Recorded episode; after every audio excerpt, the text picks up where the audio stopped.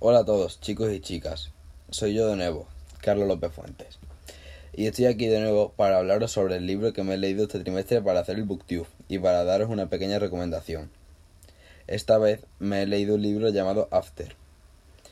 Este pertenece a una saga de libros que está conformada por cinco volúmenes y que a su vez en este libro se han inspirado para hacer una saga de películas.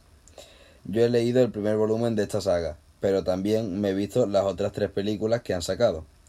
Este libro ha sido escrito por Anna Renée Todd y fue publicado en octubre del año 2014.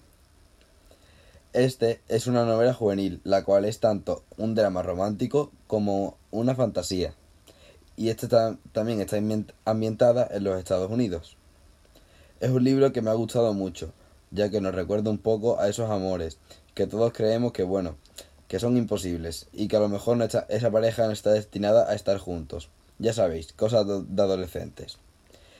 Y es que en este libro podemos ver cómo Tessa Young, una de las protagonistas, comienza su carrera en la universidad y ya acostumbrada a su normal vida estable y ordenada, espera tener una buena trayectoria por la universidad, sin ninguna distracción, hasta que se topa con Harding, quien como ya os supondréis, es el típico chaval, malo por excelencia, con tatuajes, etc.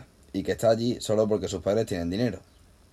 Tessa ni se había fijado en él, ya que, como he dicho antes, no quería tener ninguna distracción en este curso. Y ahí fue cuando nuestro, cuando nuestro otro protagonista, Harding, hacía lo que, lo que fuera por despertar interés en ella. Y ya sabéis lo que dicen, que la sigue, pues la consigue. Pero bueno, no es yo quien os haga un spoiler de esta historia, y voy a dejar que vosotros mismos descubráis lo que pasa con estos dos tortolitos.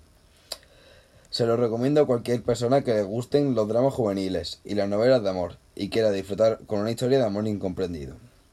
Y bueno, esto ha sido todo. Gracias por escucharme y hasta la próxima. Adiós.